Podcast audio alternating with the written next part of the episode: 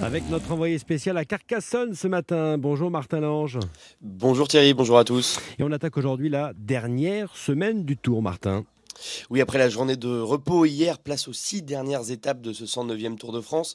Un Tour de France qui continue d'être perturbé par le Covid. On a appris hier les tests positifs de deux nouveaux coureurs. On ne sait pas lesquels. On sait juste qu'ils ne font pas partie du top 20 et qu'ils pourraient même repartir aujourd'hui car ils sont asymptomatiques. Toujours est-il que les coureurs encore en course prennent ce matin la direction de Foix pour la première étape pyrénéenne. Pas la plus dure avec certes quatre ascensions mais seulement deux de première catégorie. Le port de l'Ers et le mur de Péguerre. Peut-être une des dernière chance pour les baroudeurs, selon Benoît Cosnefroy. Oui, elle est plus accessible parce que euh, ça arrive euh, en descente et sur le plat euh, par la suite et qu'il il va normalement pas y avoir la grande bagarre des, leaders. J'ai bien normalement parce que c'est pas écrit. Donc c'est un peu plus ouvert, mais le, parcours reste très très difficile.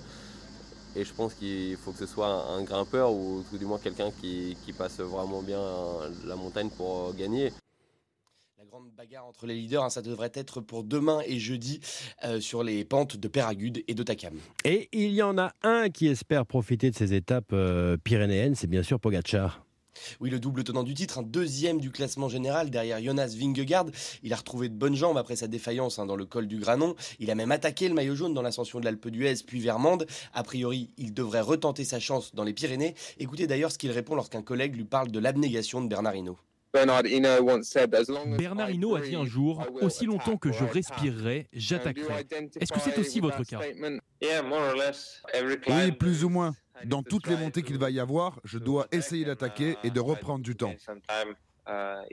Toutes les étapes désormais seront très dures et donc il sera possible d'attaquer. Je vais essayer de tout donner et j'espère que je n'aurai pas de regrets à la fin. Oui, dites-moi, euh, Martin. pendant ce temps-là, euh, nos Français, eux, n'ont toujours pas gagné. Euh, ils sont parfois passés tout proches, comme Benjamin Thomas il y a deux jours, ou Thibaut Pinot, quatrième puis troisième d'une étape. Mais pour l'instant, hein, les Bleus sont fannis. Alors pour se consoler, on peut quand même regarder hein, du côté du classement général, où deux de nos compatriotes sont toujours très bien placés. David Godu, huitième, et surtout Romain Bardet, quatrième. L'Auvergnat qui trouve qu'on en fait un peu trop avec ses victoires d'étape. C'est plus dur de, faire un classement général que de se relever certains jours et d'aller à fond pour le victoire d'étape. Je ne dis pas que c'est facile de gagner sur le tour, c'est tout sauf facile.